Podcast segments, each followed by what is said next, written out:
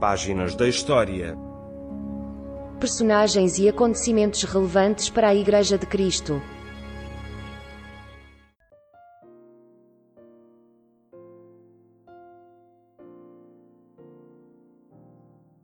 No programa anterior relembramos alguns dos acontecimentos históricos ocorridos no período interbíblico e profetizados no livro de Daniel, especialmente a visão do carneiro e do bode.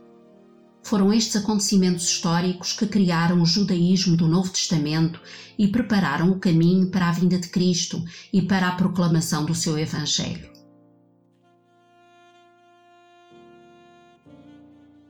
Concluímos a análise da visão do carneiro e do bode, referindo as medidas terríveis tomadas por Antíoco IV Epifânio, o perseguidor seleucida de Israel.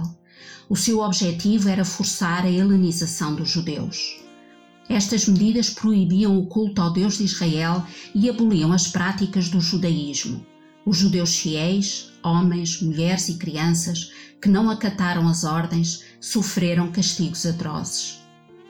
O momento culminante desta orientação política foi a instalação de um culto pagão, a adoração a Zeus Olímpio no Templo de Jerusalém em dezembro de 167 a.C.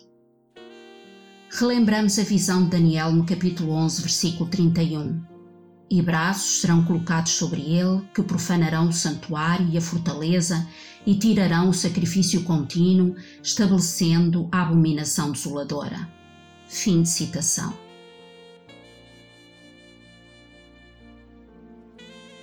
Para os judeus, os atos de Antíoco Epifânio eram esta abominação desoladora.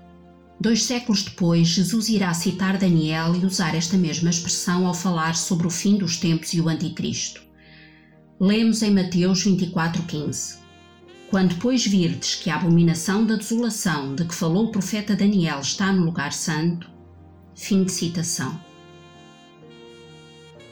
A partir de agora, vamos recorrer a um livro fora do cânon aceite da Bíblia, mas extremamente importante para o conhecimento da história deste período, o livro dos Macabeus.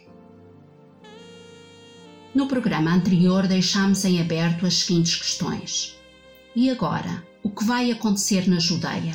Como vão os judeus reagir às medidas terríveis de Antíoco Epifânio?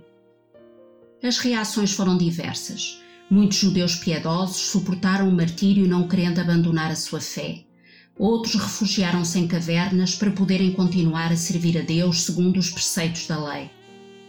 Mas outros revoltaram-se, armaram-se e decidiram lutar contra Antíoco Epifânio.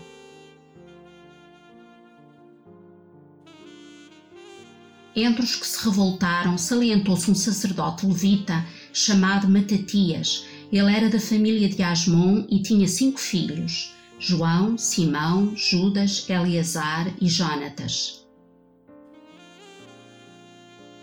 A revolta de Matatias iniciou-se na aldeia de Modim, onde morava, a 32 quilómetros de Jerusalém. Quando quiseram obrigá-lo a adorar publicamente a imagem do rei, ele recusou-se. Ao ver que outro judeu avançava para oferecer o sacrifício sobre o altar real, ele matou, matou o chefe da comitiva grega e deitou abaixo o altar.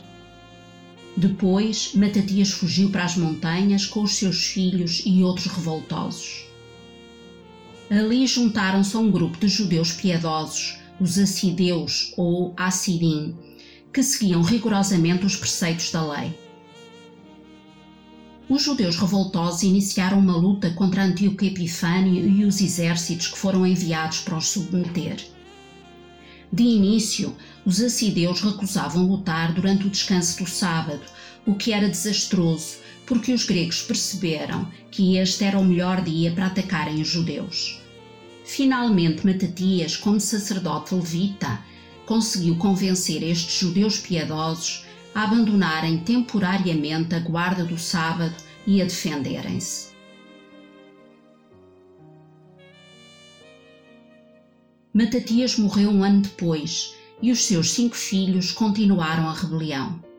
O mais notável deles foi Judas, chamado Macabeu, isto é, o martelo.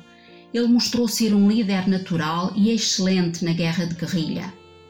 O termo Macabeu foi primeiro associado a Judas e depois a toda a família. Não se sabe a origem deste termo. Pode estar relacionado com a palavra hebraica martelo ou com as palavras gregas forte ou lutador. Fica uma questão. Será que os macabeus conseguiram enfrentar o poderoso Antíoco Epifânio e alcançar a liberdade religiosa? Responderemos no próximo programa.